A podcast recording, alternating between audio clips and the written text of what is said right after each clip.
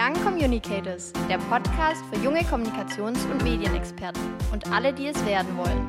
Von und mit Marcia und Ricarda.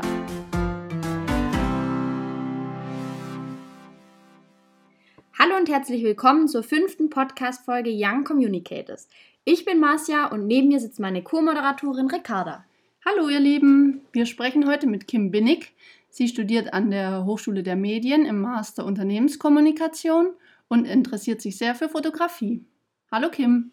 Hallo ihr zwei, sehr schön, dass ich heute bei euch sein darf. Ja, wir freuen uns auch ganz arg, dass du heute hier bist und äh, starten gleich. Kannst du dich bitte einmal kurz vorstellen? Wer bist du? Was machst du? Wo kommst du her? Einfach, dass wir ein bisschen mehr über deine Person erfahren. Ja, sehr gerne. Ähm, also ich bin die Kim, ich komme ähm, aus der Nähe von Ulm, aus dem schönen Ehingen. Ich sage immer da, wo der Schlecker herkommt, aber das ist jetzt leider nicht mehr so relevant. ähm, ja, und ich ähm, mache gerade meinen Master ähm, in Unternehmenskommunikation an der HDM aber ähm, ich habe die Masterarbeit noch ein bisschen nach hinten geschoben und mache jetzt erstmal noch ein Praktikum. Dann beginnen wir doch noch mal ganz von Anfang an. Du hast in Tübingen deinen Bachelor gemacht in Medienwissenschaft und Medienpraxis. Wie bist du zu diesem Studiengang gekommen und was beinhaltet der Studiengang denn so? Ja, also zum Studiengang ähm, bin ich erstmal so gekommen. Also ich war nach meinem Abi ähm, in Australien, bin dann zurückgekommen und habe mich dann quasi auf die Suche gemacht, was ich denn studieren möchte. Und ich habe äh, einen Bruder, der vier Jahre älter ist.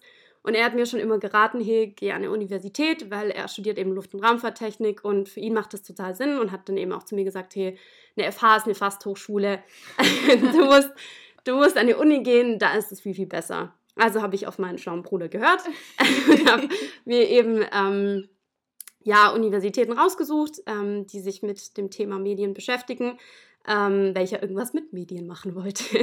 Und äh, bin dann quasi eben auch auf Tübingen gekommen. Also habe mich, ähm, glaube auf zwölf verschiedenen Universitäten dann beworben, habe erstmal nur Absagen bekommen. Okay. Was, ähm, ja, wusste ich erstmal nicht, wie es weitergeht. Dann ähm, habe ich tatsächlich erst eine Zusage von Würzburg bekommen, das wäre Medienkommunikation gewesen. War dann dort auch schon eingeschrieben, mhm. habe aber noch keine Wohnung gefunden, weil da die Wohnungssituation auch äh, sehr katastrophal ist und habe dann in dem Zeitraum, wo ich eben noch auf Wohnungssuche war, auch ähm, im Nachrückverfahren quasi von Tübingen die Zusage bekommen.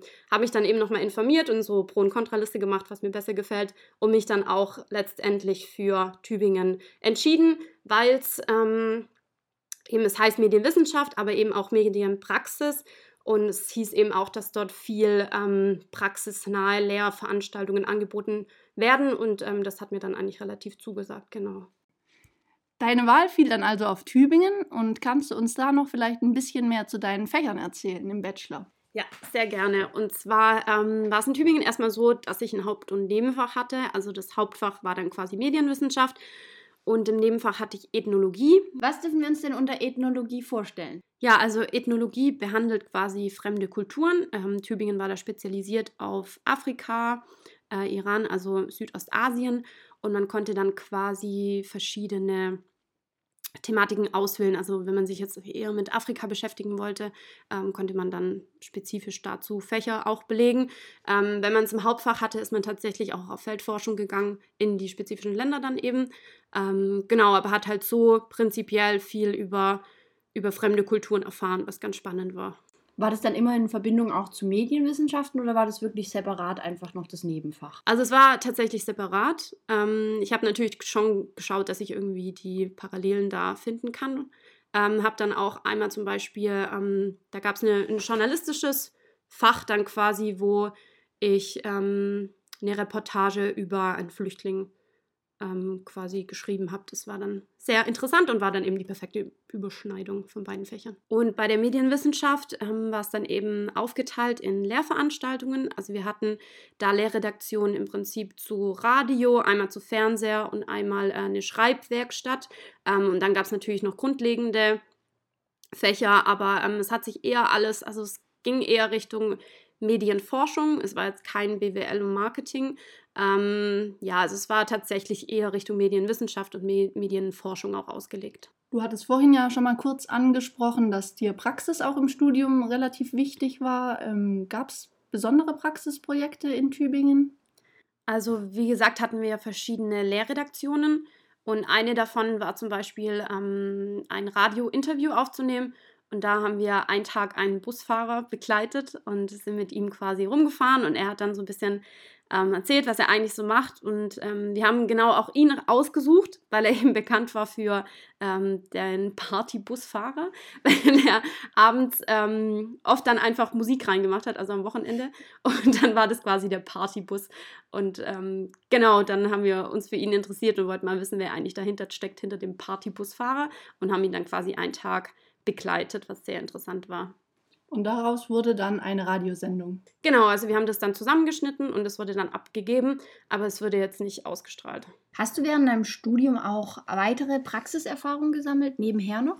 Ja, also ich war als studentische Hilfskraft bei Campus TV angestellt und bin dort eigentlich so das erste Mal richtig in Verbindung mit ähm, Videoschnitt und Videokameras und etc. gekommen.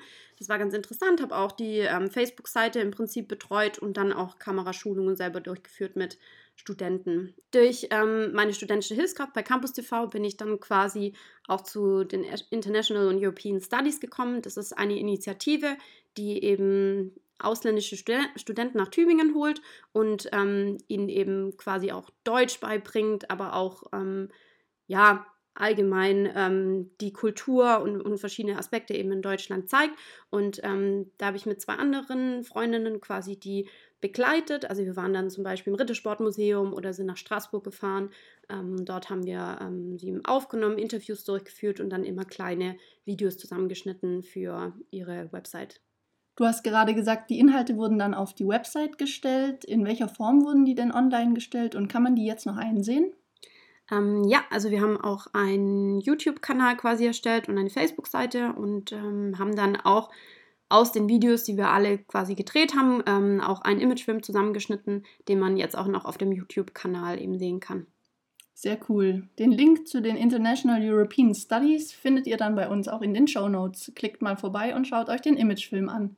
Du hast uns ja jetzt schon ganz schön viel über Videoproduktion ähm, erzählt, die du in deinem Studiengang gemacht hast. Kannst du uns mal ganz allgemein erzählen, wie kommt man denn von der Idee bis zum fertigen Produkt, bis zum fertigen Film? Wie geht man da vor?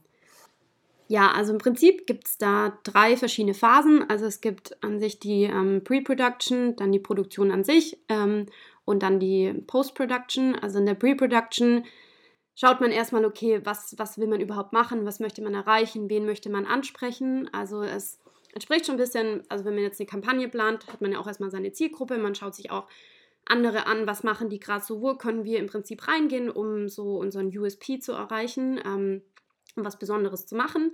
Dann ähm, entwickelt man quasi seine Idee und, und schaut dann eben, ja, wie könnte man das umsetzen, ähm, macht dann auch eigentlich einen Drehplan, ähm, sucht sich eine Location aus, Location Scouting, ähm, schaut, wo können wir das umsetzen, wie funktioniert es. Ähm, Im Drehplan schaut man dann genau, was möchten wir eigentlich abfilmen, welche Einstellungen ähm, nehmen wir auch, welche ein, mit welchen Einstellungen können wir was erreichen, wenn man jetzt eher emotionalisieren möchte, ähm, nimmt man natürlich eher closere Einstellungen, um da das Gesicht und die Emotionen mehr im Fokus zu haben. Wenn man jetzt eher mehr berichten möchte, es, nimmt man eher Totale auf. Ähm, genau, das muss man dann eben entscheiden. Und dann geht es an die Produktion. Und dann geht es an die Produktion. Also die Pre-Production ist schon ähm, ein sehr, sehr großer Teil mhm. und ähm, ist auch eigentlich ein sehr, sehr wichtiger Teil, weil je besser man alles plant, desto besser funktioniert es auch im Nachhinein. Genau. Und dann geht es quasi los auf die Produktion. Ähm, wir hatten dann immer unser ganzes Kamerageschüssel dabei. Ähm, ja, mit äh, Kamerastativ und verschiedene Objektive. Ähm, da war es eben auch ganz super in Tübingen, dass wir das eben alles ausleihen konnten. Ähm, das war echt eine, eine große Hilfe.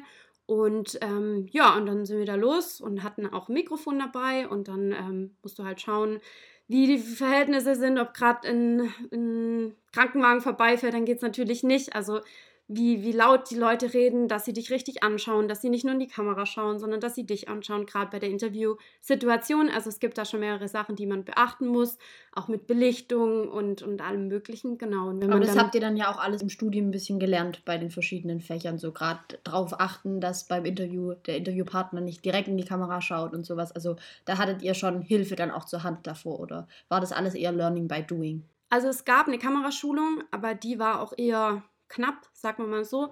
ich tatsächlich habe das alles bei Campus TV gelernt. Ähm, also da waren die echt eine große Hilfe. Das war alles eher Learning by Doing. Also die haben einfach mal gesagt, du gehst jetzt mal da mit und machst das mal. Und es war echt super, weil die waren da echt eine coole Unterstützung und haben da einem auch echt viel zugetraut. Und ich meine, dann lernst du halt einfach, während du es machst. Sobald dann alle Takes abgedreht sind, geht es dann in die Postproduktion. Und was genau passiert denn da? Ja, genau. In der Postproduktion ist es erstmal sehr, sehr wichtig, die Daten richtig zu speichern. Ähm, es dann auch schon mal ähm, vorgekommen ist, also uns zum Glück nicht. Aber die einen oder anderen haben dann irgendwie was falsch gespeichert oder das war dann weg. Und dann ist natürlich alles für einen Eimer gewesen. ähm, und ja, und dann musst du erstmal das ganze Material sichten. Musst erstmal schauen, was brauchst du überhaupt, kannst es dann markieren. Und ähm, ja, da dann eben dir zusammensuchen, was du möchtest. Man kann natürlich auch dann nochmal, was auch immer sehr hilfreich ist, sich einen Plan machen.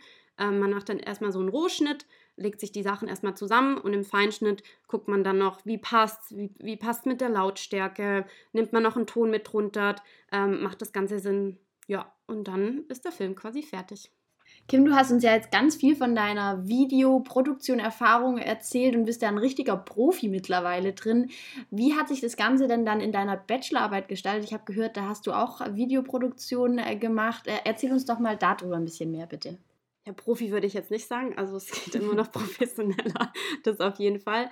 Ähm, aber es hat auf jeden Fall sehr viel Spaß gemacht. Ähm, wir hatten dann auch Glück, dass wir das, wie du schon gesagt hast, in unserer Bachelorarbeit anwenden äh, konnten. Also unsere Bachelorarbeit sage ich deswegen, weil ich es eben mit zwei Kommilitoninnen zusammen machen konnte. Also wir haben eine Web-Doku erstellt, ähm, indem wir drei verschiedene Künstler begleitet haben oder im Prinzip ähm, was für Künstler interviewt haben.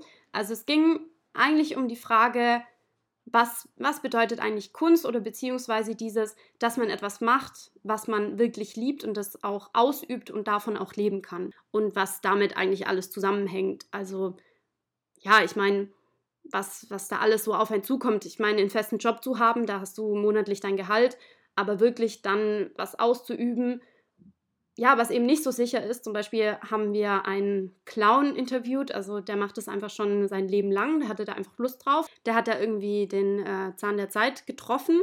Ähm, dann haben wir eine Tänzerin interviewt, die eben erzählt, wie das war, als sie in der Tanzausbildung war und, und wie krass das eigentlich dort auch ist und ähm, wie sie auch jetzt lebt. Also sie hat jetzt auch eine Tanzschule und dann haben wir eben noch eine Studentin interviewt, die freie, freie Kunst studiert. Ähm, genau, und hat eben erst Kunstpädagogik gemacht, hat sich dann aber doch für freie Kunst entschieden, weil sie eben gesagt hat, ähm, sie möchte es mal nicht unterrichten, sie will es einfach für sich machen, weil für sich also ja, ihr macht es einfach Spaß und sie möchte das nur für sich machen. Und was dann kommt, sieht man mal. Also einfach auch dieses, dass man nicht so aufs Geld guckt, sondern einfach wirklich das macht, was einen inspiriert und ähm, was seine, einem Spaß macht. Seinen Interessen einfach mal auch nachgehen und das studieren dann oder auch ausüben, was man dann eben gerne genau, macht. Ja. Genau. Und äh, diese drei Personen haben wir im Prinzip interviewt, also in verschiedensten Lebensbereichen. Ähm, den Clown zum Beispiel haben wir auch ja, den, da sind wir mitgegangen auf eine Vorstellung, dann waren wir bei ihm zu Hause, bei der Künstlerin ähm, waren wir bei ihrem Nebenjob mit dabei, in der Akademie, wo sie auch zeichnet ähm, und, und ähm, ja, dann bei der Tänzerin eben in ihrer eigenen Tanzschule und ähm, auch bei sich zu Hause, also dass man eben so, ja, das Rundumpaket von allen hat. Und das alles kam dann zusammen in einer Webdoku, hast du gerade gesagt. Wie heißt das Projekt und wo können wir das finden? Genau, also das äh, Projekt heißt Kaleidoskop. Ähm, die Webdoku ist eben so aufgebaut, dass man die drei verschiedenen Personen, also die Interviews davon sehen kann, aber eben auch noch zwei Expertenmeinungen dazu, also allgemein zum Thema, ähm, ja, einfach Interessen oder Kunst, im, äh, Kunst als Beruf im Prinzip auch und einfach Interessen im Berufsleben ausleben und haben da dann zu, äh, dazu auch dann noch äh, Straßenumfragen durchgeführt in Stuttgart und Karlsruhe und auch in Tübingen, was eben so die breite Masse überhaupt von, von diesem Thema hält, auch Kunst als Beruf an sich. Wir haben uns das Ganze ja schon angeschaut. Es sieht richtig, richtig cool aus und ihr werdet es natürlich auch in unseren Shownotes finden. Nach deinem erfolgreichen Bachelorabschluss in Tübingen ging es ja für dich nach Stuttgart an die HDM. Vorhin hattest du gesagt, du hast dich am Anfang bewusst auf nur Unis beworben. Die HDM ist ja eine Fachhochschule. Wie kam der Wechsel zustande und ähm, wie hat es dir an der HDM gefallen? Ja, also wie du schon gesagt hast, nachdem ich mich vor dem Bachelor bewusst nur für Unis entschieden habe, habe ich es beim Master genau andersrum gemacht. da habe ich mich dann nur für die Hochschulen entschieden, ähm, aber eben auch aus dem Grund, dass wir eben auch die Bachelorarbeit, also das Projekt so viel Spaß gemacht hat und ich einfach wusste, ich brauche irgendwas, was praktisch ist. Ähm, ja, und da ich eben schon auch von vielen Freunden dann gehört habe, dass es an an der HDM oder eben auch an anderen Hochschulen einfach viel praxisnah zugeht, habe ich mich dann ganz bewusst eben nur an Hochschulen beworben. Und ja, und dann ähm, war eben die HDM auch mit dabei und äh, ja, da hat es dann auch dafür gereicht, was mich sehr gefreut hat, weil das ja auch nicht selbstverständlich ist. Du studierst dort jetzt Unternehmenskommunikation. Was beinhaltet das denn genau? Welche Fächer, was für Projekte? Also die HDM, also der Master im HDM ist ja so aufgebaut, es gibt also die Medienmaster, also es gibt im Prinzip drei verschiedene.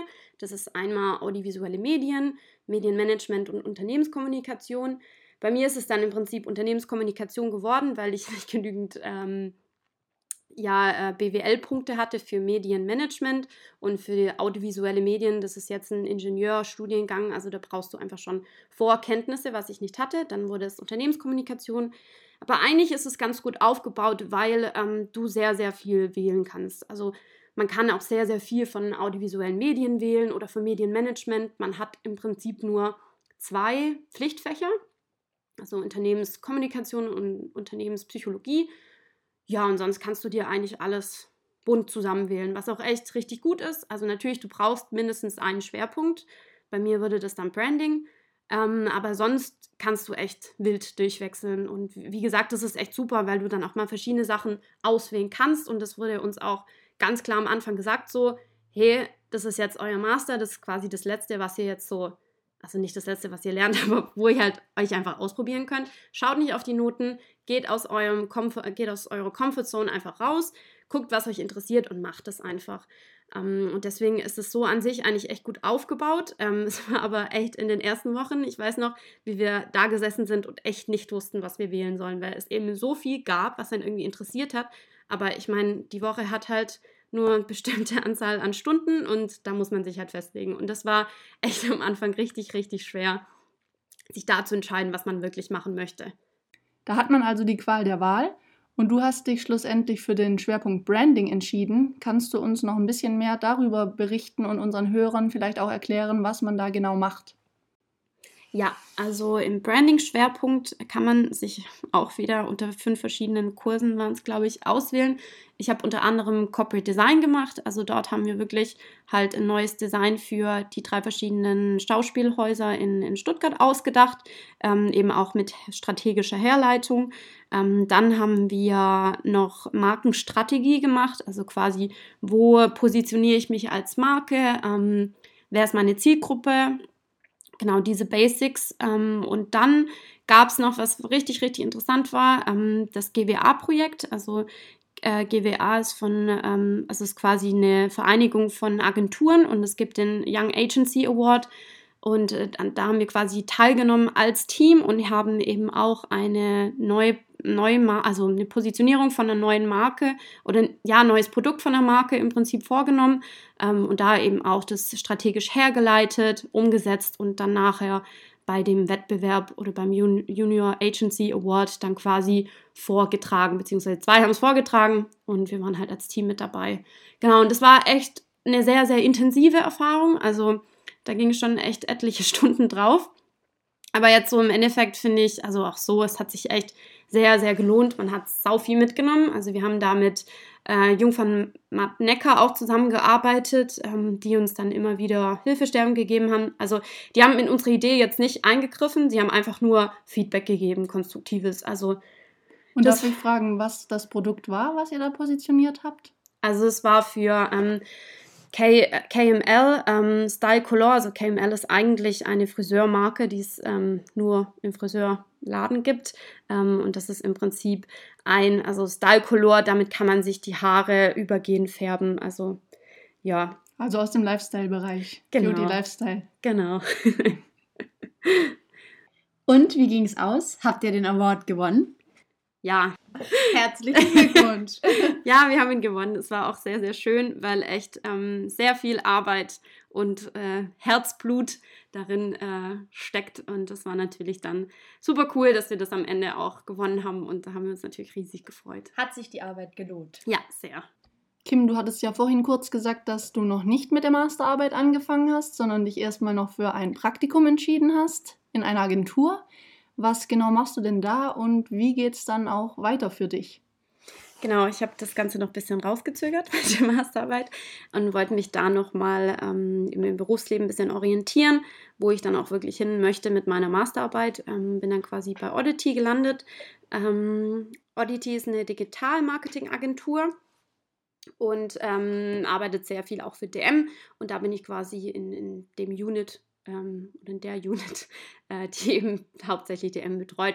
Und das ist sehr interessant, weil wir machen eben Kampagnen und auch Markeneinführungen, aber auch ähm, Social Media Ads ähm, und etc für DM. Und das ist echt sehr spannend, weil man dann einfach mal genau sieht, wie es im Arbeitsleben abgeht. Also wir haben an der HDM eben auch schon Projekte mit Firmen gehabt, aber es ist eben schon nochmal was anderes, wenn man wirklich für einen Kunden arbeitet. Und erst dachte ich, ah, nur für einen Kunden zu arbeiten ist vielleicht auch ein bisschen langweilig, aber ist es gar nicht, weil DM ist tatsächlich so vielseitig. Also es soll jetzt keine Schleichwerbung für DM sein, aber ja, echt selber überrascht, ähm, in welchen Facetten die überall unterwegs sind.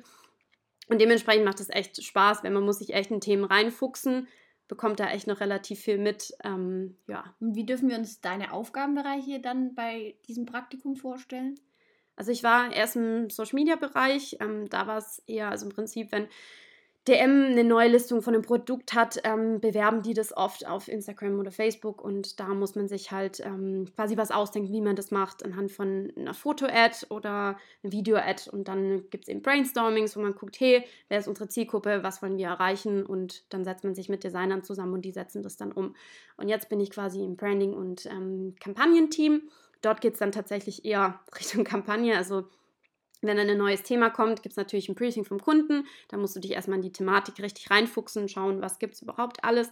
Ähm, dann wird abgesprochen, wer ist die Zielgruppe, was möchte man erreichen. Und ähm, anhand von der Strategie werden dann eben Maßnahmen entwickelt und das halt immer im, in Absprache mit dem Kunden. Das klingt ja so, als würde dir die Agenturarbeit sehr, sehr viel Spaß machen. Wäre denn das auch was für deinen Berufseinstieg, der dann doch bald ansteht? Also ich muss sagen, es war jetzt wirklich das Richtige, noch vor der Masterarbeit ähm, dieses Praktikum zu machen. Und es macht mir auch echt viel Spaß, weil es einem echt noch sehr, sehr viele Einblicke gibt. Und tatsächlich könnte ich mir auch vorstellen, das als Berufseinstieg zu machen. Natürlich ist ähm, ja bekannt, dass Agenturen nicht so viel Geld zahlen, also nicht so viel wie Unternehmen. Aber ich denke, wenn man, also gerade als Berufseinsteiger, ähm, kann man sehr, sehr viel lernen. Also gerade in den ersten ein, zwei, drei Jahren nimmst du halt sehr viel mit, weil du hast sehr viel Wechsel, du hast sehr verschiedene Produkte, sehr verschiedene Aufgaben.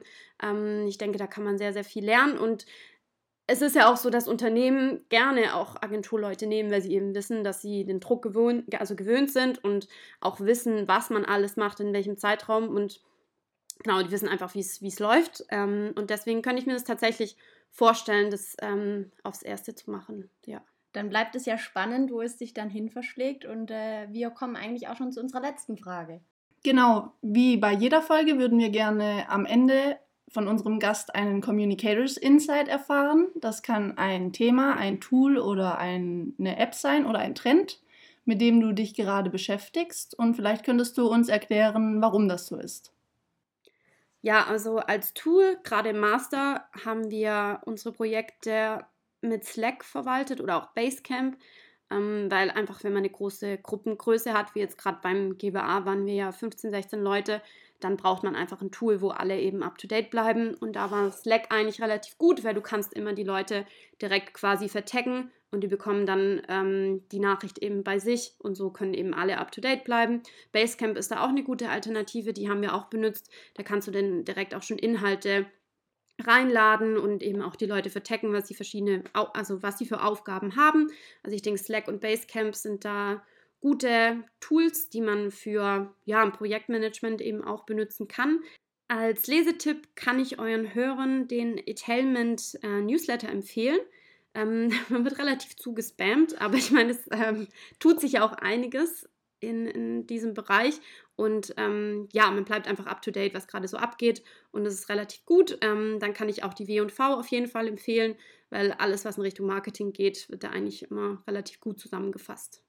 Super, vielen Dank, Kim. Wir verlinken alles natürlich in den Show Notes, damit unsere Hörer das dann auch dort wiederfinden können. Und ähm, alle weiteren wichtigen Informationen sind natürlich dort auch enthalten. Mir bleibt nur noch zu sagen, vielen, vielen Dank für das spannende Gespräch heute. Es hat richtig viel Spaß gemacht mit dir. Ja, danke euch. Ich hatte auch richtig viel Spaß mit euch. ähm, und ja, und hoffe, die Informationen bringen euren Hörern was. Ja, liebe Kim, wir wünschen dir ganz viel Erfolg für die anstehende Masterarbeit und dann auch natürlich für den Berufseinstieg. Das war es heute von unserer Seite. Wir freuen uns schon auf die nächste Folge. Bis dann. Young Communicators, der Podcast für junge Kommunikations- und Medienexperten und alle, die es werden wollen.